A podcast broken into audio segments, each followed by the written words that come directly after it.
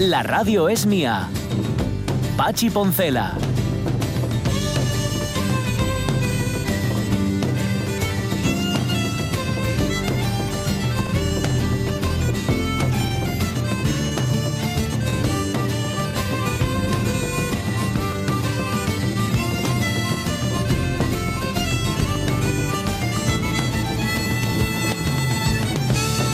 Las 11 y 8 minutos de la mañana hay relación directa entre los menús de ciertos restaurantes de Asturias y el último vídeo de Leticia Sabater. Y es que nadie consigue acabarlos. Sí.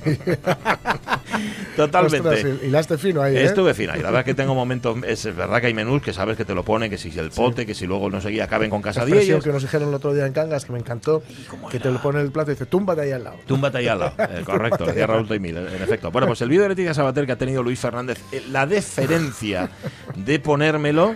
No me ha puesto Es nada. imposible acabarlo, Te digo no, que es no, no, imposible es- acabarlo. No hay es- manera. No llegas al postre. No, no, no. Ay, Dios Es mío. terrible. Bueno, está hecho para eso, me Pero, imagino. Pero claro, la- la, la hecho- dignidad humana, ¿dónde queda? Está hecho con toda la intención de que sea terrible, incluso el grafismo. Hay por ahí el, el- el- el meme, ¿no? Bueno, el- la foto, el cartel, digamos, donde se, la- se anuncia. la tipografía es muy cutre, las, Todo, las ¿no? letras se montan. Es lo único que se monta al escuchar esa Ah, canción. totalmente, sí, sí, nada más. Bueno, se montan a veces, sí, cuando lo estás viendo no sabes para dónde mirar. Sí, y entonces como que te... ella tampoco. ella tampoco. le pasa. Bueno, pues nada, ya tenemos... Mira, ¿ves? Es una de esas cosas del verano que uno puede llegar a Sí, lamentar. Que parece pero- ser que tienen la obligación algunos cantantes, Jolín, bueno, cantantes qué, o lo que lástima que la canción del verano. Es decir, Mm. la canción del verano. an- mi- Antes, vale, tampoco nos gustaba a veces. No. Pero, ostras, no era, no era Leticia Sabater. No, la tía Sabater, no, la verdad es que no. está haciendo bueno aquí en África esta señora. ¿eh? Bueno, oye, Kináfrica, Señorita. Kináfrica, yo creo que lo vi alguna vez, fíjate, cantando como por Sting, Eh, eh, ca- cantando canciones de Police. ¿Ah, y sí? ojo lo bien que canta el tío. Pero seguro, pero es como Georgie Dan. Georgie Igual. Dan hacía las canciones estas de tal, pero el tío es clarinetista. Clarinetista, sí, señor. Me lo dijo, me lo dijo a mí. Me lo dijo Pérez. Me lo dijo a mí personalmente, porque yo estuve con Georgie Dan una vez y me lo dijo no solamente él, sino que su padre era clarinetista de la Ópera de París. Que sí, que sí, que el tío es un El crack. nivel ahí- es que dijo, ¿dónde están los perres? ¿Dónde está el dinero? Pues ahí está. Pues ya lo veis, Leticia Sabater ni es una crack, No, y, ni canta bien, ni ni nada. tiene especial gracia, al menos para mí. no, no Bueno, tiene gracia. no, Yo, no. yo no, no acabo de vérsela. Pero pero no bueno. me río, prefiero mil veces la, qué sé yo, la parrilla, ¿cómo se llama? La parrilla. La, par- la barbacoa. La La, parrillada. barbacoa que la salchipapa. Ajá, bueno. Por decir un, por poner un ejemplo, vaya. Sí, dos ejemplos además que tienen que ver con la cocina. Em, eh, bien. Eh, segunda hora de la radio mía, los Statons. Pues igual los Statons hacen canción del verano. Desde luego, para el que suscribe y su santa esposa y su santo hijo, los Statons son música de coche. Sí. O sea, llevamos el, el disco primero de los Statons y este EP que acaban de sacar, el Kid Stuff, Sí. va a ir muy- también. muy guay. Bueno, bueno, bueno. Que son, guay. son- qué tíos, qué barbaridad. Ayer decíamos en nuestra promo que no parecen de Villaviciosa. Y hay quien decía, ¿qué pasa? ¿Que hace mala música en Villaviciosa? Sí. No, No. quiero decir que son, que podrían ser de Villaviciosa, pero podrían ser de Texas. Pues sí, o- sí, sí, o sí, de- o. Wisconsin. Se puede ser de Viciousville. Incluso de ahí, de donde dices tú, de ese sitio. Bueno, pues van a estar con nosotros los Statons y si no están, nosotros los vamos a escuchar Mm. igualmente, porque somos muy así. Em, vamos a, de, aquí al jueves, fijaos, ¿eh? El jueves es día 6 de junio. No os dice nada el 6 de junio. Debería. No os dice nada el 6 de junio. El sexto día del sexto mes. Eso es, de 6 A la del sexta 6. hora. Sí, señor. Del 44 Cuatro. fue. Ujú. Bueno, pues, fue el día de. El día de. El día del, el día del desembarco de. Normandía. Vale. Como es un día muy largo, Jorge Alonso se ha tomado la molestia de partirlo en tres. Sí. ¿Mm? O sea, dividirlo, a dividirlo en tres, porque si no es inabarcable. Aún así, pues vamos a dar tres pinceladas para hacernos una idea de, de lo que fue, de su importancia, más allá de los patriotismos y de los patrioteros. Totalmente. Simplemente lo que realmente, o, o vamos, lo que objetivamente supuso. ¿no? Entonces hablaremos de los preparativos, hablaremos de, del pequeño día D, ¿Mm? que es lo que es como se llama el día 5, porque Ah, originalmente ya lo contaremos, pero la víspera iba a ser el día D. Mm. Realmente, sí, sí. Ajá. Iba a ser ese día, va a ser el día, el día la madrugada del 4 al 5. Iba a iniciarse todo, pero no pudo ser por el, por el tiempo. Y luego, pues lo que fue el día 6, el día 6 de junio, la- el día de propiamente dicho, y también lo adelantó ya, comentaremos, por, por esto digo que eh, diremos objetivamente lo que supuso, que fue mucho y es la mayor operación anfibia, la mayor operación militar de la historia, pero el cine, que siempre nos, eh, nos suele traer la historia nos- o, o nos cuenta la historia de tal forma que a veces creemos que esa es la que es, Ajá. o que es la que es, em, si vemos muchas de las películas, creemos que fue un desastre en el que murieron miles y miles de personas en las playas porque estuvo muy mal hecho todo o porque los mandaron ahí como carne de cañón y no fue así. No fue así.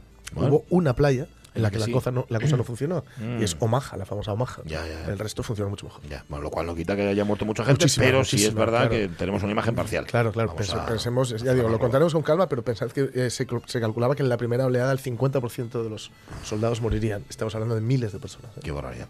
Lo vamos a contar el día D, pero con sus previos, con el pequeño día D y la víspera del pequeño día D, que es Ajá. hoy, día 4 de junio. Bien, también está tellado, está preparado. Ayer saliste con bastante entereza de tu primer reto, de uno de tus primeros retos, que es imitar a una mujer. Eh, ¿Hoy qué traes? ¿Vuelves al género masculino? Sí, Sí, vale. vuelvo. ¿Qué, Ya... qué tantos éxitos te ha dado? que te, te ha hecho famoso en el mundo entero. Eh. Nacido ¿Nacido? en Villalba. Villalba, Galicia. Sí, exacto. Vale, ya sé quién es. En el año 22. Ya sé quién es. Sí, Sí, en Villalba habrá, habrá gente más famosa. pero... Seguro que sí, pero eh, fa- eh, que haya nacido en el año 22 y en Villalba, te digo yo quién es. Pero da otra pista, por si acaso. Esta entonces ya sabrás quién es. Le gustaba mucho bañarse en la playa. Sí, señor, le quedaba bastante mal el Meiba. ¡Hombre! Y... ¿No? Y ya está. sí. Se los Y- hacían a medida, yo creo, los Meibas, ¿no? Exacto. Y le cabía con, el. con lo que sobraba de las telas de los que hacían los, los globos Sí, aerostáticos. sí, señor. Sí, sí. Eh, Claro. Y él y te dice que tenía el país en la cabeza y le sobraba espacio. Decía, sí, te dice, tiene el Sí, Estado sí. en la cabeza este señor. Lo tiene, lo tiene. Lo, tenía. lo tenía, lo tenía más bien. Bueno, a ver qué tal te sale. A ver, aquí corres el peligro de ser imitador de imitadores. Cuidado, ¿eh? ¿Sabes? De imitar a los que imitan a este personaje, porque ha sido muy, muy imitado. Sí. Ya, bueno. Bueno, a ver, no, Pero no, al nosotros final- luego ya sabes, esto los oyentes no lo ven, pero cuando acaba su imitación tallada hacemos como en el patinaje artístico. Sacamos unos cartelones, así que dicen 9, 7. Pero yo hago la versión ya más de mayor. Ajá. Más de mayor ya. Más- ah, cuando ya no se le entendía absolutamente Cuando nada. Claro. Bueno. Para no arriesgar tanto. Claro, para, para eso a los, a los locutores jóvenes que no vocalizáis, esto os viene, os viene estupendo. Digo, no os viene estupendo. Vale, dentro de un rato, eso en la tercera hora. De momento, vamos a recibir al verano. Bueno, vamos a recibir al verano con la mejor de las caras. Es que hoy os hemos preguntado qué es lo que echáis de menos del verano cuando el verano no está.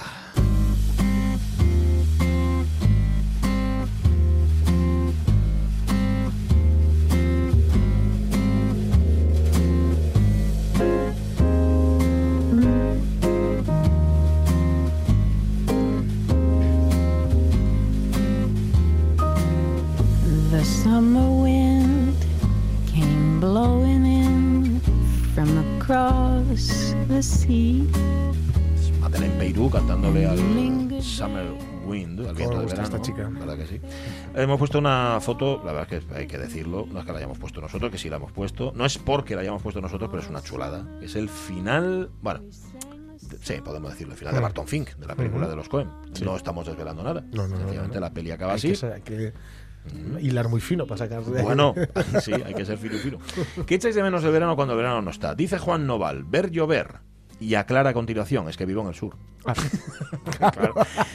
Cuando llega el verano. Juan Noval, que es un tipo viajero, viajero, viajero, fíjate, un tipo además muy playu, muy de Gijón y que, y que ha acabado sus días ahí en el sur. Por algo será Juan Noval. Eches de menos ver llover, pero ahí claro, quedaste, sí, ¿eh? sí, sí. Una Ahí cosa, por cierto, ahora que dices playo y que ayer estuvimos hablando de Ramblar, muy brevemente. Eh, es que me comentaron, ¿es cierto que originalmente playu es como llamaban los de Cima de Villa a los que no eran de Cima de Villa? Eh, ahí hay discusión al respecto. Mm. Yo creo que incluso Luciano Castañón, que era Sí, un, sí, conocedor de. Mm. Bueno, conocedor y además un investigador de todo lo que tenía que ver con Gijón, no llegó a conclusiones definitivas. Ah, vale, vale. Porque de hecho, los playos lo Mm. hacían también con los de Cimavilla, también los llamaban playos. Ah, Y, y me- o- y al revés, había gente de la arena que decía: no, no, es que los playos somos nosotros, que somos los de la playa. sí, claro, Los claro, otros claro, no, los otros son los de me- Cimavilla. Hay Vale, diferentes opiniones al respecto. Yo no, yo no tengo ninguna, no tengo ni idea. no sé por qué me lo preguntas a mí. pero- O sea, lo preguntaste, lo dejaste como caer. Sí, sí. si alguien lo sabe, que lo ponga en Facebook. O sea, lo, lo de Playu, si hace referencia a unos, a otros, y si era arma arrojadiza. También, claro. Es que, es me, despectivo, es que ¿no? me da que suena un poco así. Sí, Sí, sí. bueno. Ah, sí, un Playu. En, to- ¿no? en todo caso, Bien. Alfredo García Vázquez dice: los días largos, los paseos nocturnos, las fiestas de Praga. Ajá. Ángel López dice que hoy lo hemos puesto fácil, todo. Lo Todo, echa ¿no? todo de menos del Ya, verano. mira. Mm, ya. todo, todo, todo. Todo. Bueno, sí. Oye, eso es bueno porque está a punto de entrar. Ya, claro, mejor echarlo de menos ahora. Sí, sí. Eh, nosotros mañana preguntamos por lo que echáis de más. Sí, o sea, por aquello que os da pereza del verano, que seguro que lo hay. ¿Qué más? Mira, Eh, María sí. Sumuñiz precisamente dice nada. Es que prefiero el otoño. Lo único bueno para mí son las fiestas y no todos. Pues hay, mira, hay que quedarse con algunos. Hay temperamentos otoñales, ¿eh? Hay personas que les Mm. gusta cuando está cubierto y, y Sí, sí, yo reconozco que a mí me, me va mucho eso. Mm, Más otoñal. Pero, qué sé yo, no Mm. sé. Bueno. Hay que hacerse a todo. Tú no eres de playa, pero por ejemplo eres de chiringuito. Eso lo sé Sí, yo. soy de chiringuito. Soy de chiringuito y de hecho quería estrenarme este sábado a ver cómo está el tiempo. No lo sé. No sé, quería ir para ir para la ñora, pero no sé yo. Yo no voy a poder. No sé yo. Sí, pero si vete tú por mí. Voy yo, voy yo. Ya, ya pido yo por ti. Sí. Dice Marce Gijón, pues lo que más echo de menos es poder vestirme solo con dos prendas de ropa, sin abrigos, bufandas, jerseys, botas y demás. Uf, da gusto, te vistes en un plis plas. Sí, creo que tiene toda la Cierto. razón. Y Luis García dice los días largos, el canto de los grillos y las fiestas de los pueblos. Ajá, la has Lucia, llamado Luis, perdón. pero se llama Lucía. Lucía. Uy, madre, Lucia. Perdón, Lucía Es García. muy fácil, Primero ¿eh? Luis y luego Lucia. O sea, el canto de los grillos, fíjate, tenemos nosotros uno en el vecindario, Mm. se ha instalado un grillo ahí en el Sí. patio de vecindad que no calla. Sí, ¿eh? Sí, he descubierto por la zona del- de la parada de la calzada, del Ujú. tren, hay un montón. Sí, ¿eh? Hay un montón. Bueno, sí, igual sí. es el mismo que se mueve mucho, ¿eh? O igual, es, es- es un grillo, un grillo temblón. Ajá, ajá, tenemos uno en el estudio, creo. Tenemos un grillo en el estudio. ¿Eh? Pero eso no es un grillo. Eso, eso es Gandalf llamando a sombra gris. No, no, no, no me- eso todavía no me sale del todo. Vale, ya te saldrá. Ya te saldrá. Oye, mira, nos aclara Pedro Pablo Valerio Morís. Sí. Dice, no, era como llamaban a los de Bajo Villa, a los de la zona de Ah, Capua, ¿eh? fundamentalmente en ah, Gijón. vale, sí. Despectivamente, los de Cimavilla no eran playos, porque allí no hay playa. El barrio de la arena no existía por Mm. entonces. Les llamaban así porque en las tormentas les entraba el agua y la arena en casa. Sí, Ah, señor. De vale. hecho, hay que decir que el diseño del barrio la arena, y esto ya es un añadido personal, si os fijáis, los que seáis de Gijón y los que no, Sí. los que vayáis a Gijón habitualmente, las calles no son paralelas y perpendiculares, sino No, que están no. hechas en oblicuo. Están en oblicuo. Justamente para frenar el viento Sí, y frenar la arena. Así que en algunas no funciona lo del viento, ¿eh? No, no, no. Vamos, eh, en Jovellanos, por ejemplo, en la calle No, no, Jovellanos te lleva. Y en la calle Manso. Y en la calle uf, también, sí. Gracias, Pablo. Pablo. Gracias, gracias. señor. Pedro Pablo Valerio. Muchas gracias. Bueno, ¿qué más nos? Marce Gijón dice, pues lo que más echo de menos es poder vestirme solo con dos prendas. Ya la hemos Ah, sí, esto ya está. Venga, y Lucía vete- también, vale. vete a Susana Fernández. Susana Fernández Iglesias. Uf, esta es buena. Sí. No poner el despertador y despertar cuando el cuerpo quiere. Ajá. Pues sí que está bien. Uf, eso es lo que se llama la siesta rusa. Ajá. La siesta rusa es dormir sin, sin, Sin, sin horario, despertador sin y a ver qué pasa. Ajá, ya. Y lo que surja, ¿no? Lo que surja. La canción, dice Hugo Almaviva, o sea, la canción del verano, es lo que Claro. echa de menos. Rubén Cardín, los paseos por el muro, la cervecina en una terraza al sol, Mm. les fiestes, el balón de la playa. Eh, José todo, yo qué quiere decir, no sé, todo, Sí, creo pero que- el corrector. Y nos pone una fotografía que no sé si él, que igual sigue él, dándole una ola en la espalda, y dice Ah. el paraíso. No sabemos qué paraíso es, es una playa, Alguno. pero es una preciosidad seguro. ¿Qué más? Isabel Menéndez dice los paseos nocturnos por el Solarón, la- por la playa de Poniente, cuando no hay guiris, sentarme en la terracina de la bodeguita a escuchar la mar. Uf, no es mala cosa. No está mal. Agatha González Díaz, echo de menos esas tardes largas que sales de trabajar y todavía puedes ir a dar un paseo o a tomar algo, también las alpargatas o las sandalias. Mm. Hay que decir, no obstante, que es, eh, mm, es pura mítica o pura leyenda eso de que los días de verano son más largos. No, señor. Los días de verano son más largos hasta el 21 de junio Sí. y a partir del 21 de Se junio empiezan a cortar. los días empiezan a cortarse, que De es una hecho, cuando se nota es ahora. Sí, Ahora se nota un montón de los días es. solares, que sé yo, que como a las casi casi a las 10 es aún, bueno, no es de día, pero está bastante clarito, pero en, en nada se acabó esto, ¿eh? Oye, voy a hacer una pregunta yo. Fíjate, eh, que por cierto, nos dice Pedro Pablo que de esto ya habíamos hablado en otro momento. Ah. Pero Pablo, tú que tienes memoria. Ah, Eh, Qué suerte tiene. Nosotros de estas cosas Claro. no nos acordamos nada. No, en Gijón se suele ir a la Cuesta del Cholo. Sí. Es un lugar de, de- de- de, vamos, Maravilla, maravilla. para quedar cuando esto- Ujú. con estos días tan largos. Por ejemplo, en Oviedo, ¿a dónde van? es verdad. Que tiene que, tiene que haber, un, que haber sitio. un sitio. Seguro, seguro que no haya mal, Sí, que sí, sí, que no, no es, no, no es óbice. ¿Dónde se queda en Oviedo? ¿Dónde se queda? Mira, tenemos que preguntarlo Pues para, sí, para para, otro Facebook. ¿eh? para eso, y en Avilés, y en- Claro, sobre pues- todo por ir, Sí, por saberlo, claro. ir yendo para Y si nos quieren allí, pues estupendo. Dice Catalina Amaral, para mí lo que más me gusta del verano es quitarme las capas de cebolla y sobre todo la luz, que el Mm. día dure hasta las 10 de la Noche, Ah. me da la vida. Claro. A mí me da la vida, fíjate, que a las 7 de la mañana un Sea- poco antes sea de día. Eso es una gozada. Eso sí, te despiertas de día y eso mola. Eso es una gozada, sí, sí, sí. Ujú. Manuela Crespo dice, los días largos y la luz. Buenos días, chavales. Sí. Buenos días. Maribel Lugilde, en Sí. cambio, dice, las noches eternas. Qué bonito. ¿Eh? José Manuel López Pérez, La Luz, Los Días Largos y Género Malatesta, que por cierto, a ver si esta semana conseguimos hacerle la entrevista que no pudimos sí, hacer el otro día. Dice la mar, la mar, el mar, solo la mar, ay, y lo frigopié. Hombre, tengo uno en la nevera. Sí, me encanta lo Tengo uno en la sí, sí, sí. Es que solo intento reducir el consumo de helados a solo fin de semana por el tema de la, de la garganta. Ya no, que te- mal que asunto. Angelina Sotelo dice, cuando tendés la ropa del, del segundo turno Mm. y ya tenés la del primero para recoger. Sí, señor. No tiene precio. Pero perdona que no, no imite el acento argentino por Porque no- respeto. porque no sabe. pero sí leo. Eh, yo el otro día, no obstante, Angelina, y esto también es algo que quiero comunicar al resto de los oyentes, me llegó la información según la cual está muy bien tender Hmm. la ropa al calor, pero mejor si lo haces a última hora. ¿Por qué? A última hora hay, No más, hay humedad y no acartona, correcto. De tal manera que tú, cuando la quitas, que- queda acartonada y más arrugada. Sí, sí. En cambio, cuando hay un poco más de humedad, queda, Sí, queda más, para- más planchable. Intento, Más- intento tender al atardecer. Ajá, o sea, pues no al atardecer, pero sí a última hora de la Ahora, esto seguro que Angelina ya lo sabía, Seguro. pero por si acaso. ¿Qué dice Roberto Cañal? Dice que para mí. Uy, perdón, que no lo leo bien, ¿eh? Para mí que a las cinco y media de la tarde sea casi noche y un suplicio. Sí, la luz, como dijo aquel. Mm. Ay, collacio sin luz. Yo soy yo me perdí. Sin luz soy yo me perdí. Una botellina sidra con algo va a picar mirando a lo lejos, viendo el ocaso en buena Eh. compañía. No ten precio. ¿Qué tonto me puse? Pues hoy cae. ¡Hala! La Sí. botella de sidra, entiendo. Ah, la collacios, vecinos. Sí, señor. Vecinos para ti y nada, que aproveche. Nada, botellina así de si quieres. oye. El mi amor y para ti. Sí. y si quieres invitar, nosotros Sí, sí. nos abrimos a lo que haga falta. Ade- Adela Rodil dice: La poca ropa que pongo, paseos por la arena mojada, disfruto más de la ducha. Fíjate, disfruta más de la ducha. Sí, claro, por el calor, calor. entiendo. Sí, Claro, sí, claro. Además te puedes ahorras también porque te das un, con agua más fresquina.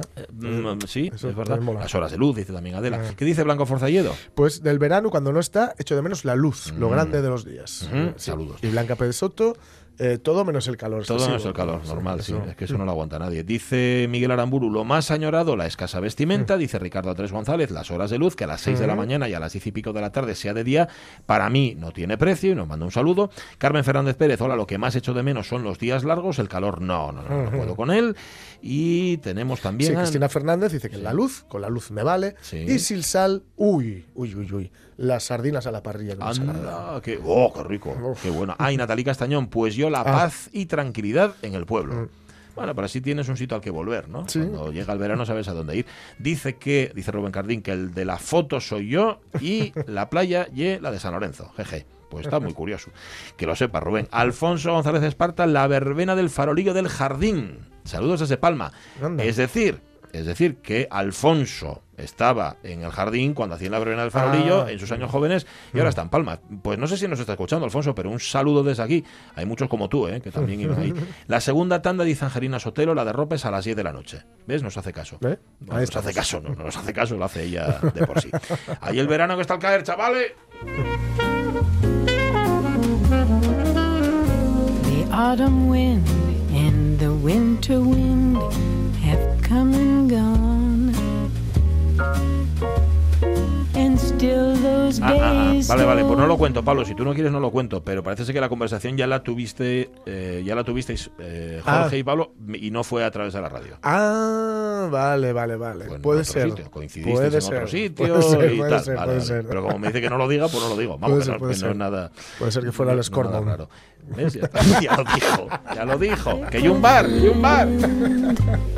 Mira, Marta Corredoria también se apunta, dice la luz. Bueno, eh, si queréis podéis poner más respuestas porque estamos abiertos todo el rato, es lo que tiene Facebook. Y luego acordaos que mañana os vamos a preguntar por lo que no echéis nada de menos, sino por lo que os da más pereza del verano, que también hay unas cuantas cosas. 10 y 26 minutos de la mañana, vamos a contar noticias.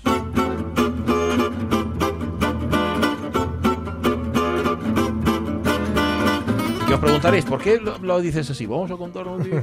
Porque no vas a hablar siempre en el mismo tono. Claro. A veces hay que variar un poco. hacer inflexiones. Ya voy a hacer otra inflexión. Vamos a contar noticias. Con tal Bien. de no hacer reflexiones. Lo ah, que no, sea. no, yo reflexionar lo justo, lo justito y sobre todo de la parte de las rodillas para abajo. Sí, Ya- sí, ya sí, no, sí. no reflexiono No, nada. no. ¿Qué, ma- ¿Qué noticias tenemos? Un empleado de una gasolinera paga el combustible a una joven y recibe una donación de 20.000 euros. Muy bien. Ella le gusta la gasolina,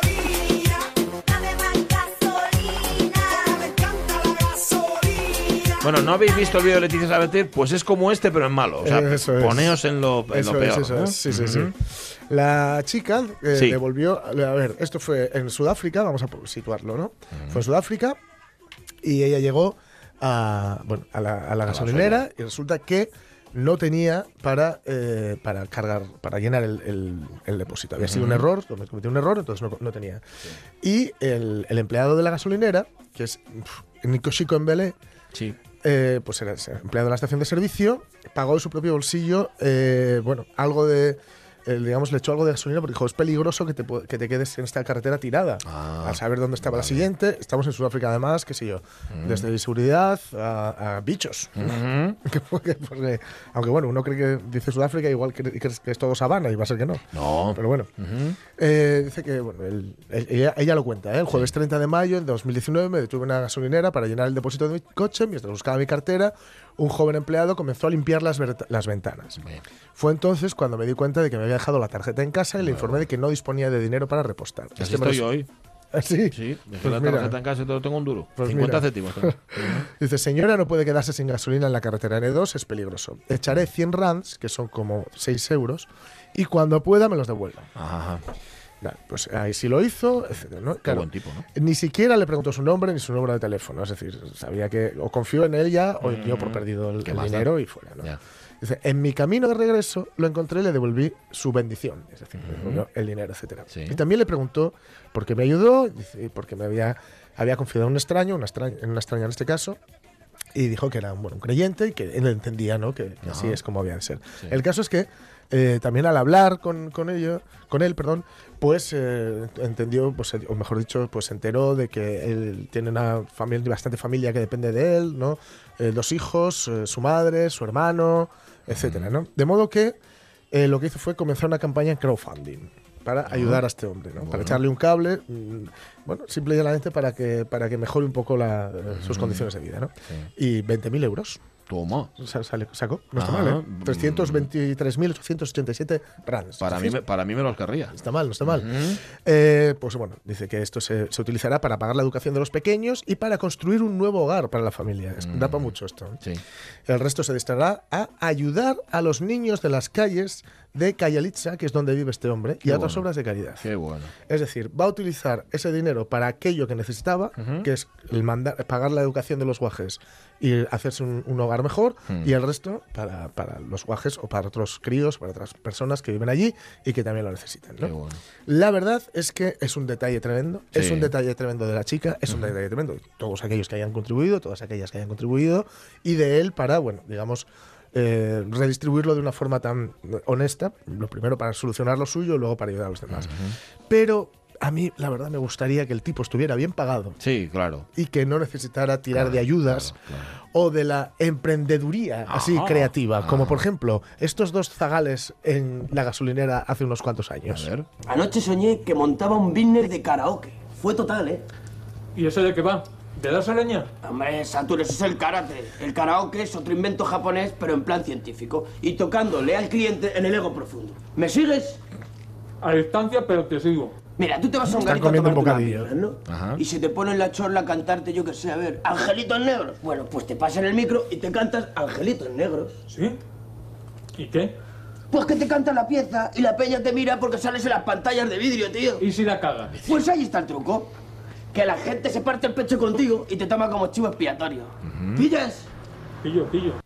Vale. Ahí está. Esto es de lleno, por favor. Es Mickey Molina y un actor de cuyo nombre no puedo acordarme. Ajá, ajá. Y sin embargo, ¿te acuerdas del de Mickey Molina? Hombre, va.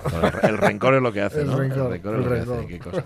Oye, qué historia más guapa, Sí. Mm. de verdad. Como que era, era Blanche, ¿no? La protagonista de Un tranvía de amado deseo, Sí, que decía que siempre sí, dependido de la amabilidad de los De mayoría de extraños. los extraños. Por Pues, cierto, que hoy, hoy, tal día como hoy, moría Tennessee Williams. Anda, mira. Oye, pues lo he dicho sin sentir. Me- ha salido así. Es que este fondo, ¿sabes? Con esta historia tan guapa. ¿eh? No, no me inspira en absoluto. 11 y 31 minutos de la mañana. Atentos ahora al bicho, ¿eh? Es el general Gordo. Era de mi difunto esposo. Tuve cuatro. ¿Esposos? No, loros. No. Ahora tengo solo tres. Siempre fue un loro cabrón. Iba al hombro de un pirata sanguíneo. Oye, creo que cuando se habló de lo minusvalorado, aquello que nos parecía que estaba infravalorado, Sí. ¿verdad? Que lo preguntamos en Sí. Facebook, alguien habló de las pelis de la Ealing. Ah. Y es verdad, fíjate, esta es eh, El Quinteto de la Muerte, que es una de estas pelis de, que es una Sí, pasada y, chula. y- y muchas más que había. Sí, de-. Bueno, pues nada. Eh, el loro, el loro, que es el protagonista de esta historia, es un loro que en, en Brasil lo han detenido porque avisaba a narcotraficantes de la presencia de la policía. Un loro, en efecto, que cuando llegaba la policía, en lugar de decir agua, agua, decía mamá la policía. Y no me pidáis que lo haga imitando un loro porque no me sale. El operativo tuvo lugar a finales del mes de abril en una favela, la favela Vilaegma Dulce, en el estado brasileño de Piauí. Esto lo informan varios medios locales. Los agentes patrullaban la zona cuando al acercarse a una de las viviendas donde habían visto a un hombre traficar, el loro comenzó a gritar, ¡Mamá, la policía! ¿Veis cómo me sale mal?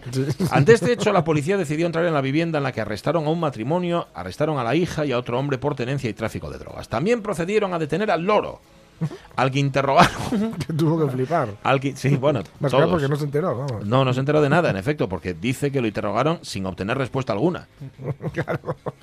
Esperaban. Una de dos, o, o es un loro muy listo, muy listo, muy listo, que, que solo dice mamá la policía, o es un loro muy tonto, muy tonto, muy tonto, que solo dice mamá la policía. En Punto. no cualquiera de los dos casos no te va a decir nada No te va a decir nunca Eso. nada de lo que tú quieres. Fue trasladado al zoo de Teresina, donde vivirá tres Uy. meses hasta que pueda ser devuelto Más a su baja, hábitat. Teresina.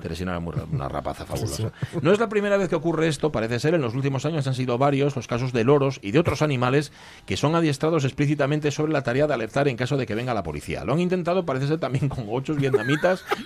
esto no es verdad, ¿eh? Eh, Pero claro, funciona mejor con loros. Son ocho vietnamitas a la Y con, mur- y con murciélagos, pero claro, los ultrasonidos. Nada, nada. no sé, no. Mi gato hace yuyu, yuyu y mi murciélago emite ultrasonidos. Sí, señor, como el de Rosario. También destacan otros casos como un narcotraficante que en 2008 utilizó, atención, varios cocodrilos para que devoraran a sus competidores. Ostras. En ese caso no tenían que hablar, no decían absolutamente nada. Y los competidores Madre. tampoco hablaban ya, no decían ni pie. Ya. Bueno, fue un loro, eh, parece ser, este loro de que ahora está, ya decimos, en el, en el zoo de Teresina, que se hizo, se hizo odiar en el vecindario. Algunos incluso querían verlo muerto. ¿Mm? Querido Poli, te he traído algo para comer si te despiertas. ¿Me oyes, Lorito? ¿Me oyes? Se ha movido. No se ha movido, usted ha empujado la jaula. No es cierto. Pues claro que sí. Hola, Poli. Despiértate. Vamos, arriba. A quien madruga, Dios le ayuda. Este loro está muerto. No, traumado. ¿Traumado? Sí, le asustó cuando le estaba despertando. Estos loros se asustan fácilmente. Oiga, me está hartando. Este loro ha pasado a mejor vida. Y cuando lo compré hace menos de media hora, usted me aseguró que su total falta de movimientos se debía a que estaba agotado tras recitar en voz alta la Ilíada. Será que siente nostalgia de los fiordos. Seguramente, pero un loro noruego, además, ¿no? El, el que tenía la Monty Python. Dice Ramón Redondo que no hemos leído su respuesta. Mucha luz desde muy temprano y días largos. El bonito, las sardinas que apetecen, las ensaladas, algo que no me ocurre en invierno. La sidre fresca. Aunque tengo que decir desde que desde que no estudio veo menos alicientes del verano. Ramón hay un aliciente del verano que se te está olvidando, ¿Eh? que es, el verdad. oyente becario. Es cierto. Así que vete poniéndote las pilas porque salvo que tengas otra idea en tu cabeza, este verano va a haber oyente becario también. Y mira a ver cómo te organizas. Sí, sí, sí. sí. A nosotros nos da igual. Mira a ver, Sí, lo- sí. mira a ver qué es lo que haces. Bien. cómo lo haces. Pero Eh, el día 6 de junio, la verdad es que hicimos una guerra. eh, esto lo podrían decir los americanos. Dice, chico, invadimos Europa, invadimos Europa, echamos a los nazis para que Leticia Sabater pudiera sacar estos vídeos. El caso es que lo hicieron. Fue el 6 de mil, el de 6 de, de junio. de- el 6 de junio de 1944, el día D, pero nosotros lo vamos a contar desde el principio, desde el 4. Sí, efectivamente. De mano vamos a contar que el día D es un término utilizado genéricamente por los militares anglosajones. Es D-Day. D-Day. Bueno, juegan un poco con la cosa de, De D. de, de día. D-Day. vale. Y ya digo que esto, bueno, se- históricamente se utiliza para eh, referirse al 6 de junio, efectivamente, de 1944, que como decía antes, coincidió que es el sexto día del sexto mes Ajá. y que fue a la sexta hora. Ah, Porque empezó a las 6 de la mañana. 6 de la mañana era el momento clave para que desembarcara o comenzara el desembarco, ¿no? Sí. Pero esto del 6, pues, porque si no es un 666. ah, entonces ya sería diabólico. Claro, el 6, de, el 6 de junio fue, digamos, no era algo que estaba previsto. ¿no? Esto eh, comenzó eh, la operación Overlord, que es como se llamaba a toda la operación a- o a todas las operaciones que estaban dentro de ella, que había muchas, ¿eh? Fortnite, Forten- For- Fortnite, no, Fortnite es el juego. Es un juego. Sí. Pero había varias que había sobre todo despiste, que mencionaremos también un poco por arriba. ¿no? Ah. El caso es que, bueno, eh, en esta, eh, la operación Overlord que vamos a contar, el día de, es sin duda eh, la, digamos, la, la gran hazaña de la Segunda Guerra Mundial, como hemos dicho antes, el mayor, la mayor operación anfibia de toda la historia y muy probablemente, muy probablemente, eh, digamos, el acto bélico más reseñable y más significativo de toda nuestra historia también. para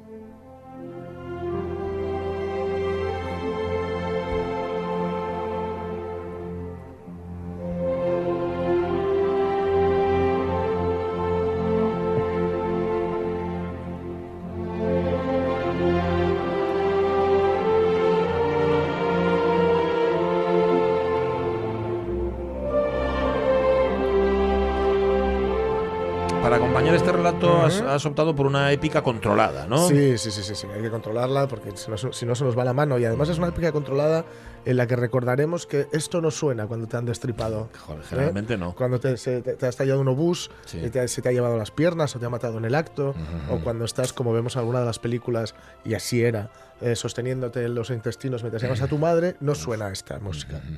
Pero lo vamos a utilizar sí para, para acompañar un poquitín. Para quien no la conozca, es la, la intro, la banda sonora de la intro de Hermanos de Sangre, Ah. que es una serie preciosa, imprescindible, no solo por, para conocer los hechos, porque son tal cual los cuentan, están contados por la compañía Easy y basado en, un- en un, basado en un libro de Stephen Brose que, que hizo en base a entrevistas con la compañía Easy. Eh, no solo, ya digo, para conocer este, este momento histórico, sino también eh, para ver un poco, pues hablar de lo que ya lo hemos hecho en más ocasiones. ¿no? Las buenas películas bélicas hablan de algo mucho que va mucho más allá del acto bélico en sí, ¿no? hablan del espíritu humano, etcétera, ¿no? Bien. Bueno, la, en 1940, en junio de 1940, fi- había finalizado la batalla de Francia. Junio de 1940. Ujú. Ni un año desde que empezó la, primera, la Segunda Guerra Mundial. Empezó en septiembre del 39, en junio del 40, Francia, y con ella prácticamente mm, toda Europa estaba ya en manos de Hitler, de una forma u otra, porque algunas se la habían anexionado ya, otras eran, estaban bajo su influencia y otras estaban directamente conquistadas, con lo cual la cosa pintaba mal. Sí. Eh, la Fuerza Expedicionaria Británica eh, había sido atrapada, había quedado atrapada, había conseguido evacuarse en Dunkerque, eh, había, en en 1941 comienza la o, bueno, casi inmediatamente, ¿no? Pero a lo largo de 1941 tendrá lugar la batalla de Inglaterra, es decir, los bombardeos, los, eh, las batallas aéreas, donde eh, bueno, los, Inglaterra consiguió resistir. Y muy importante también en 1941, eh, Stalin comienza, digamos, a, mm, la resistencia para con la segunda, con, con la Wehrmacht, ¿no? Lo cual será, mm, digamos, muy importante. Y es algo que también lo hemos hecho en varias ocasiones. Eh, Stalin consiguió las, las primeras victorias realmente importantes en, este, en esta Segunda Guerra Mundial, pero no las conocemos porque las películas no las cuentan. Las películas que nosotros manejamos no las cuentan. No hablan de Kursk, no habla de Stalingrado, sí que hay alguna, una desde el punto de vista alemán, otra desde el, punto de- desde el punto de vista, se supone, soviético, aunque poniendo bastante a parir, con perdón, a los, a los soviéticos, etcétera, ¿no? Eh, Churchill, decíamos, a- lo habíamos comentado antes, no quería que se hiciera una, una invasión. Estaba claro que había que, que invadir, en el momento que se pudiera, había que invadir Europa, había que invadir la fortaleza Europa, que es como se la conocía, porque la, eh, no solo estaba en manos de los nazis, sino que estaba bien defendida, sobre todo la parte del norte con el muro atlántico, etcétera.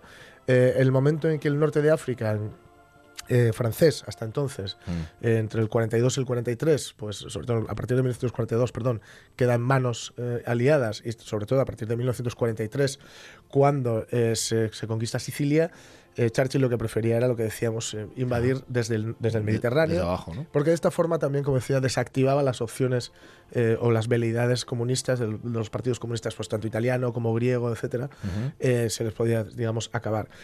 Hay que decir que también en, en algún momento, en algún momento se pensó en incluir España en el lote Es verdad. y liberar también o acabar con el régimen franquista, pero dijeron que, sobre todo Churchill, precisamente fue que mejor no, porque él, Churchill era un tipo eh, muy preclaro Sí, muy práctico. y muy práctico y sabía que él se- lo que venía después de la Segunda Guerra Mundial, la Guerra Fría, y que eh, quien estaba aquí iba a ser un firme adalid en contra del comunismo. Claro. Pese, eh, entonces él, que no vivía aquí, decidió que era mucho mejor que ese se quedara aquí. ¿no? Claro, claro. Eh, de todas formas, lo que se decide finalmente es invadir a través del Canal de la Mancha, a través de. Bueno, invadir Francia, básicamente, no ir por el sur, eh, sino que invadir por el norte de Francia y ver por dónde se va. Y el Canal de la Mancha es el, es el elegido. Contra todo pronóstico. De hecho, Hitler no esperaba que fuera allí. Hitler creía que iba a ser por otra zona, que ahora diremos que es el paso de Calais. Mm. El paso de Calais está más cerca eh, de, de Inglaterra. Entonces, bueno, él entendía que por fuerza iban a intentar ir por el sitio más corto. Porque era un zángano, porque Hitler Era pensaba que, zángano, que era claro, el ladrón que todos son de eh, sí, sí. Pero ellos habían aprendido ya porque eh, habían hecho varias intentonas. La batalla de Dieppe en agosto del 42 eh, ya vieron que no se podía intentar un asalto directo a los puertos. La cosa era conquistar los puertos, con- eh, conseguir los puertos. ¿Por qué? Porque a partir de ahí se podría mandar la ingente cantidad de material, tanto humano como bueno bélico, digamos, de- desde munición, armas, artillería, etcétera, tanques, etcétera, que tenían, gracias sobre todo a, la- a- a que en 1941 Estados Unidos había entrado en la guerra, ¿no? Pero para conseguir esos puertos, claro, ir directamente en Dieppe habían visto que no se podía. Había que contar con artillería, había que contar con apoyo aéreo, etcétera.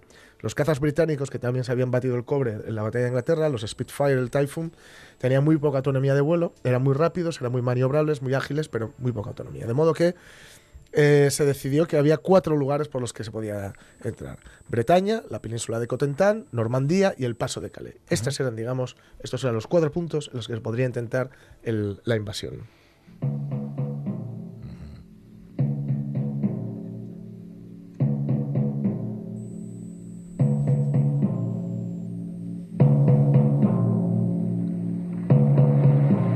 Habla Londres por su emisora de la BBC en servicio para Europa. Boletín de información. Vamos a darles algunas noticias para nuestros amigos en los países actuales. Escuchen en primer lugar algunos mensajes personales. Así comienza El Día Más Largo, la película del Día Más Largo de 1962, tal vez la película más completa sobre todo esto, porque además va pasando del lado aliado al alemán, etc. Está muy bien. Calais, ya digo, es el punto de Europa continental más cercano a Gran Bretaña. De hecho, los famosos V1, los terribles V1, se lanzaban desde ahí. Sí. Estos cohetes, los primeros misiles, digamos, ¿no? Ujú. Que iba porque no eran tripulados, etcétera. Pero, eh, bueno, también ahí estaba la, la- la región tenía pocas probabilidades de éxito porque había muchos ríos, muchos canales y en la costa normanda, digamos, la cosa eh, tendría más, más fácil, o era, podría ser algo más fácil, entre comillas, porque había puertos como el de Cherburgo, etcétera, por ahí, ¿no? De modo que finalmente se decide eh, que, que la invasión ha de hacerse por Normandía, que se ha de cruzar el Canal de la Mancha, se organizan eh, un cuer- unos cuerpos de ejército, una serie de cuerpos de ejércitos absolutamente demenciales, o sea, de, de la cantidad de gente, gente y de y material. gente y gente. Eh, se decide que es fundamental, fundamental conseguir Cherburgo. Eh, hay que empezar a tratar con un montón de problemas de, de logística que nunca se habían tratado hasta ese momento, como era, por ejemplo, las lanchas, utilizar lanchas Ajá. anfibias para meter a gente dentro y dejarlas en la playa. Sí. Nunca se habían hecho, se contará con, con empresarios que tenían, digamos, algo, algún tipo de idea similar a esta. En fin, se va a empezar a, a- a hacer una, bueno, mm, una serie de actividades paralelas que, que no nos conseguimos casi ni imaginar, ¿no? Y entre ellos incluían también una serie, digamos, de maniobras de distracción, como estas de cuerpos de ejército que en realidad no existían y que se construyeron para que los alemanes fotografiaran, eh, la act- actuación de Garbo, el, el agente doble que era catalán, un, tipo catalán que, digamos, eh, bueno, les, les vendía información falsa a los alemanes, eh, ese doble de del el general británico Montgomery que se dejaba ver por el norte de, Fran- Ah, de, de África para que creyeran que iba a ser por ahí. Es verdad. Todo Mm, así, ¿no? sí. Eh, finalmente lo que estaba claro es que lo que decidieron es que primero iban a lanzar una serie, dividieron las, las playas de Normandía, Sword, June, Omaha, etcétera. Decidieron que iban a mandar unos paracaidistas que iban a capturar una serie de puntos, cortar las comunicaciones del ejército alemán y de esta forma asegurar o intentar asegurar o intentar facilitar la toma de una cabeza de playa o que las playas se tomaran y a partir de ahí que se pudieran desembarcar todo, lo- todo el material eh, por parte de los eh, aliados. Esto es lo que se decide hacer y se decide hacer un, eh, un- bueno, se decide que sea un, al- un 5, un- del 4 al 5 de junio. Sí. Y se decide que... Del 4 al 5, era la idea 4 al primera. 5, sí, sí, Ajá. es la idea primera. Sí. Y se decide que lo que hay que hacer es entrar, aislar la península de Cotentin, capturar las instalaciones portuarias de Cherburgo, eh, tomar, tomar una serie de, audro- de aeródromos, perdón, y intentar llegar, eh, una vez que llegara a Montgomery o que desembarcara a Montgomery, El avanzar, el de verdad, el de verdad, Sí. avanzar hacia el Sena. Esto es todo lo que había que hacer si es que llegaban. Claro. Los mandamos al matadero. Es el único modo de salir de esta cloaca. Short Bacon, McDonald Park. ¡Adelante! Da igual vendarles los ojos. Y se viene a morir. Aquí se viene a morir. Aquí se viene, ¡Vamos, vamos, vamos! ¡Venga! ¡Vamos! ¡Vamos, maldita sea! ¿Esto es de Hermanos de Sangre? ¿O de Esto no, ¿O esto es Salvar de Salvar Ryan? Soldado Ryan, Ah. de los primeros 25 minutos de Salvar Soldado Ryan. Vale, vale. ¿Es de esta época también cuando tiraban los paracaidistas falsos? Los que eran Eh, tiraron paracaidistas falsos también, sí. Hicieron también. eh, eh, bueno, es que los tenían un problema porque había que hacer un montón de, de- de tanques y de aviones de madera, que esto era muy caro, la madera en tipo de guerra es muy preciada. Y lo que se hizo al final fue utilizar, los, utilizar el mismo material que se utiliza para los desfiles, estos que vemos en Nueva York, Mm. del día de la qué sé, yo, el día de, de acción de gracias Sí. y tal cual. Pues hicieron de ese material y ahí estaban haciéndolos como de plástico, eran hinchables. Ajá. Hinchables como los, los guajes en las huellas. Fíjate. Eran hinchables. Y los iban moviendo y pusieron a Patton Mm. enfrente, al frente de este ejército ficticio. Entonces los alemanes dijeron, si lo manda Patton, Ujú. que ahí le, le tenían muchísimo miedo a Patton, Normal. esto tiene que ser así, ¿no? Normal, si visteis la peli, Claro, por qué. claro, claro, claro. Eh, quedan dos días para el día D, para el Ujú. 6 de junio. Lo vamos a contar aquí en la radio mía, nuestra efemeridona. La efemeridona de Jorge Alonso. El día 6, pues nada, lo contamos con más detalle, pero que sepáis lo que había antes ¿eh? y todo lo que hubo que trabajar y todo lo que hubo que preparar. 12 minutos faltan para que sean las 12 Statons.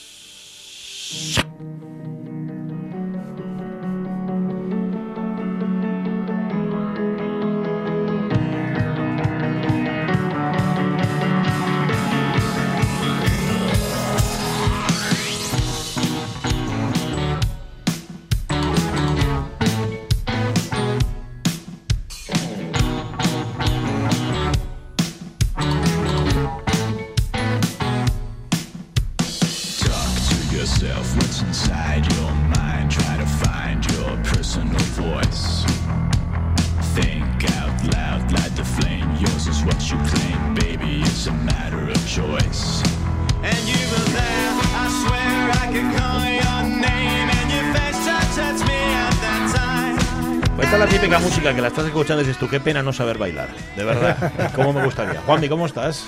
Muy bien, muy bien. Es un placer tenerte aquí. La última vez que estuviste estabas en el extremo contrario. Fue con, Sí. el, con el primer eh, CD de los Statons, que nos dejasteis absolutamente alucinados a los que saben de música y a los que no tenemos ni idea. Nos pareció como una especie de, de ventana abierta de frescura, una cosa tremenda. Y ahora tenéis EP. ¿Esto de- corresponde a algún tipo de estrategia discográfica o, o es que no teníais canciones suficientes para hacer un disco entero? Todo es estrategia, todo, Sí. ¿no? Sí, yo creo que el EP es un, es un formato mucho más moderno para sacar la música. Hoy en Sí. día nadie, bueno, le, le intimida ver hay Ah. 10, 12 canciones puestas en un mismo formato. Yo creo que el EP es una cosa mucho más masticable, mucho más asumible para cualquier tipo de público que pues que pueda coger y, y escuchar cuatro canciones del tirón. Claro, claro, no se escuchan 10 o 12 canciones todas seguidas, que sí, hay quienes lo hacemos, Sí. pero vamos, que lo habitual no es eso. Skid Staff, no sé qué significa Kid Staff. Cosas de niños. Cosas de niños. A ver, Eh, la portada es brutal. La ¿eh? portada, es, la portada es Lo cual tremenda. es Ojo. irónico. Ojo, sí, la portada, a ver, no, no la están viendo los oyentes, es una... Cuidado que esta foto es auténtica. Es una niña que está bebiendo de una botella, pues no sé si de vino, de champán o de lo que sea, y un chiquillo así con tupe que está fumando. Esta foto es real y es una foto de los años 50, ¿no? Es una foto del 55, si no me equivoco, en las costas de Mallorca. Eh, y son dos príncipes de Alemania a quien, bueno, son retratados por su madre en esta especie de, bueno, de barca por ahí en, por, la, eh, por la costa y haciendo pues eso, una especie de ironía a cosas de niños Cosas que obviamente no lo son. Esto iba a ser, no sé, no sé si me estoy equivocando, ¿no? La portada original de vuestro primer disco. Así, así ¿Y es, qué- ¿Y qué es. pasó y por qué no? Eh, bueno, pues eh, la- el primer disco fue pues producto de eh, un premio de que, en el que pues aportaba pues su apoyo eh, el, Mm. Instituto, el Instituto Asturiano de la Juventud y obviamente pues no, No podía, no, podía, no podía ligarse una cosa con la otra. Ya, fomentar el consumo del alcohol y el tabaco entre menores, ¿no? Exactamente. Quedaba un poco feo. Entonces, bueno, pues una censura lógica, pero bueno, censura, censura sí. Bueno, con, con lo cual a este disco no le van a dar ningún premio, ni ninguna subvención, ni nada. Eso ya que lo tengáis claro. Empieza así el EP, vamos a ir por orden, vamos a la segunda. Va, tira.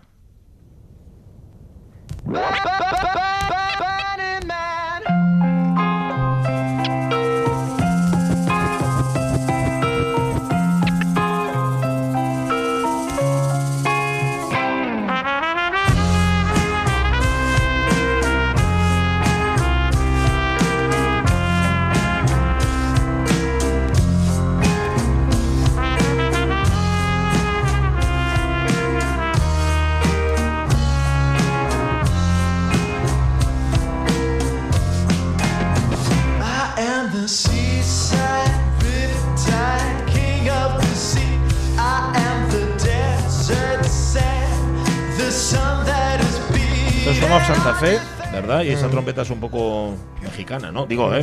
Desde Sí, mi sí, absoluta inconsciencia. Es nuestra canción fronteriza que, bueno, pues juega y tantea con, bueno, toda este, esta idea de empujar las fronteras que estamos haciendo y de explorar en, Ujú. esta, en este EP con estas cuatro canciones y esta es una de las facetas que nosotros siempre hemos tenido muchísimo morbo con ella, que es el mundo latino y, el, y esa especie de frontera Tex-Mex que hay, de sabores. Ajá. Y bueno, es una canción que ha traído nuestro, nuestro trompetista Luis Sí. Ángel y se estrena por todo el alto compositivamente. Qué bárbaro. La Eh, verdad es que. Uy, no, no, no, Esta, a mí me recuerda un poco, esta, esta en concreto, a Fan Loving Criminals. Me imagino que estaréis hartos de que os saquen, de que os saquen parecidos por todos lados. Pero lo cierto es que hablando con, con Igor, de manera que decir una cosa, yo a, a Igor lo adoro, nos conocemos desde hace mil años. Hay que decir que Igor Pascual ha producido Sí, y produce sigue el disco, los etcétera. Statons, ¿eh? Y, y, mm, cuando me fío mucho de él como prescriptor, ¿no? Y cuando eh, hablando con él con el primer disco, le dije, estos chavales son porque eh, digamos él ha, ha echado cables por ahí a- per- previamente, ¿no? Digo, estos chavales son de los que luego se van a cansar. o son para seguir. Y me dijo, eh, literalmente, dijo, no, no, no, estos son para quedarse. Y yo, os entrevisté vía cuestionario, creo que fue, o vía, no sé, por teléfono para ruta, y, el y la respuesta fue la misma. Con lo cual, sí, ¿no? Es para Mm, quedarse. claro, sí, sí, sí, sí. El cansancio no, vamos, no, no asoma por ningún lado. eh, esto nos, nos da la vida, esto. Y, y nos encanta. Y es una cosa además que se retroalimenta. Cada trabajo que sacas, cada canción que sacas, y cada vez que te subes al escenario ves que la gente, coño, se lo sabe, le gusta, ¿sabes? lo vive. Eso es, vamos, eso no, no tiene fin. Ujú. ¿De qué más cosas os habéis ca- cansado que os digan? ¿Qué más parecidos os han encontrado? Bueno, eh, estoy escuchando esto tan mexicano y sin embargo estaréis hartos de que os digan también, ah, qué negros sois, ¿no? Haciendo música. Sí, se sacan parecidos por, la por las raíces negras, se sacan Sí. parecidos por las raíces británicas, así más blancas, que yo, los Monkeys, eh, los. Ferdinand. Eh, bueno, la verdad es que eh, cansarse, no sé, can- no, sé- no sé si se puede cansar uno de que le saquen parecidos a grupazos así, pero es, eh, es- son desde luego referencias que, que tenemos en cuenta y que intentamos evolucionar sobre ellos porque, claro, no intentamos pautar lo que ellos hacen, sino ver cuál es el objetivo común de esos dos sonidos. Y vértigo da. Decir, da vértigo cuando te comparan con alguien así y cuando constantemente estás oyendo, bueno, no sé si constantemente, pero sí que habitualmente estáis oyendo, son, estos van a, van a pegar pelotazo, estos no sé qué, esto. Da un poco de vértigo. Eh, no, no, no nos lo creemos, la verdad. O sea, no nos lo creemos. Es una actitud muy sana, somos, gente, somos gente de, de Villaviciosa, somos gente de, de Gijón, somos gente muy currante, muy. eh, la, la mirada para abajo, a la- a- mirando a la, a la guitarra. Sí, sí, sí. Soy currantes de la música. Que eso, a ver, la edad media sigue siendo la misma, ¿no? Es Bueno, habéis- ha subido un poco, es insultante. Estáis en, en los, en- en los 20, los 19, la edad media un Sí, así es, Mm, así vale. es. Que no es un valor en sí mismo, porque eso se pasa, ¿eh? Pero vamos, sino que te- te- ser tan jóvenes y tenerlo tan claro, eso no es, no es lo más habitual, no sé. Sí, bueno, eso- yo creo que tiene que ver también que todos nosotros coincide que venimos de hogares muy musicales en los que se nos ha enchufado música desde el principio y, y, bueno, pues en el momento en el que tú empiezas a expresarte cuando tienes, bueno, pasas la adolescencia y tal, pues nos ha coincidido a Ujú. todos así y la verdad es que es una suerte contar con amigos y un grupo de colegas que, Ujú. con que compartir. Pues sí. Son cuatro canciones, esta es la tercera. Once in a while, I go in and out of style. Don't go shaking my hand. Don't you know who I am, babe? I took the blows to the blood run from my nose. Now I spend all my days fantasizing about the craze. What do you do when you can't say something new? Do you look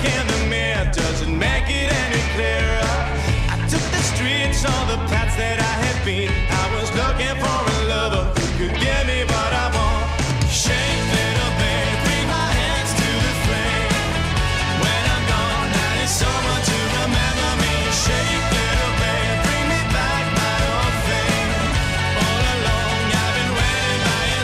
¿Este es el pelotazo del disco? Pregunto. Eh, esto es lo más pinchable, ¿no? Yo creo. Sí, es el single. Es el single, sí, es, sí, el sí, es el single. Es el tema del videoclip, es un tema súper, súper inmediato. Sí, sí. Oye, y en ocasiones eh, eh, los grupos aquí en Asturias ocurre como con la sidra, que dice que se estropea al pasar el puerto, pero que es mentira. Pero sí que se acongojan a veces al pasar el puerto, concretamente al ir a Madrid. Pero vosotros habéis estado en Madrid hace nada, este fin de semana, si no recuerdo mal, y creo que no ha ido mal, ¿no? No, no, el viernes, la verdad, fue un concierto de presentación súper acogedor. Por, Ujú. estu- Estuvimos en, en la Sala Maravillas de Malasaña y, y un, ambiente, pues, un ambiente como nunca, la verdad. Mm. Eh, la gente saltando, cantando, Mm. dándolo todo y es, es la verdad, lo que digo, eso es una cosa que es- no hay motor Sí, que sí, pueda sí. sustituir a un, a un, a un directo. Claro. Y, y bueno, pues esperamos volver a, a Madrid Te cuanto voy a decir una cosa, si, si lo hacéis, si conseguís eso en Barcelona, ya está. ya estáis, ya estáis. ¿Por qué? Porque Barcelona es un público muy frío. Es más- es más difícil, Es sí. muy frío y es muy... eh, y esto es así, ¿no? Esto lo- solo lo he visto mil veces, sino que además comentándolo con, con- con colegas allí, con amigos allí, con gente que trabaja en esto allí, es muy, es muy frío y es muy suyo. Muy suyo en el sentido de que tiene que ser algo que ellos, que ellos hayan sacado. ¿no? Y que no, so- Ah, vale. no solo que sea de allí, sino que lo hayan descubierto ellos. Con lo cual, si lo conseguís en Barcelona también, ya está. Que ya está en todo Pues caso. ¿eh? objetivo claro. Ya, No hace falta que os descubran, os tenéis que descubrir Claro. allí. Claro, sí. En Barcelona. Bueno, el disco empieza en inglés y en inglés soléis escribir, pero, es. pero ojo, termina en castellano. ¿eh? Amanece,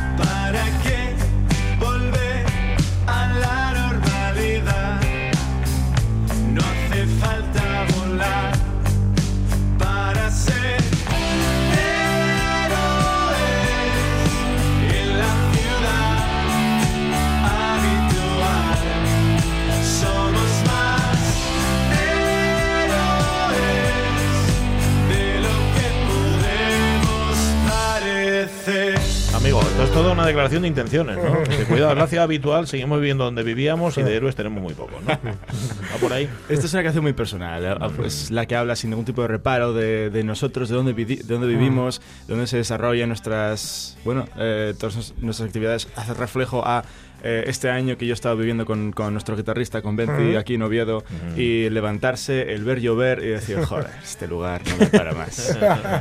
Pero al mismo, al mismo momento sentirse como que lo hace merecedor también los, habitantes que tiene, la, la- Mm. la vida que tiene Oviedo y, y los héroes en, en esta ciudad habitual. Bueno, la verdad es que mm, iba a preguntaros que por qué en castellano, bueno, porque seguramente porque cuando, cuan- cuando uno cuenta algo íntimo, algo tan personal, Mm. pues igual la lengua en la que hablas es la que mejor te expresa. ¿no? Sí, hombre, claro, esto, si la historia de esta canción ocurre aquí, Mm. pues obviamente hay que contarla en, el- en la lengua de aquí. Y, con, toda la, con toda la naturalidad con la que nosotros cantamos en inglés, porque tenemos tantísimo chupado en inglés, pues aquí nos expresamos en español porque Ujú. es- sería lo correcto. ¿no? Ujú. ¿Cuál es el próximo bolo? ¿Dónde actuáis? El próximo bolo que tenemos, tenemos la final del Mad Cool en Oh, es Madrid. es. Madrid, esta semana que viene. No se sabe aún el día, si el 11 o el 12. Vas o a echar de menos la lluvia esa de la que hablabas. O el 14. Sí, sí, sí. ¿Y aquí en Asturias no tenéis eh, Eh, aquí- agenda de verano o qué? Eh, aquí en Asturias vendremos por aquí en agosto, porque Ujú. vamos, a, vamos a estrenar el, el Riverland el 4 Sí. de agosto. Sí, Sí, sí, sí. Ujú. Pues larga vida a Statons, que han venido para quedarse. Juanmi, muchísimas gracias. Muchísimas gracias a ti. Y espero que cada, co- cada disco, cada lo que sea, pues paséis por aquí y Sí, lo sí. presentéis. Luego nos hagáis los guays y no vengáis y todo esto. Eso, ¿eh? Sí, sí. Luego que no sea por cuestionario, ¿eh? Como al Ruta 66. Ay, qué bien suena, qué bien suena.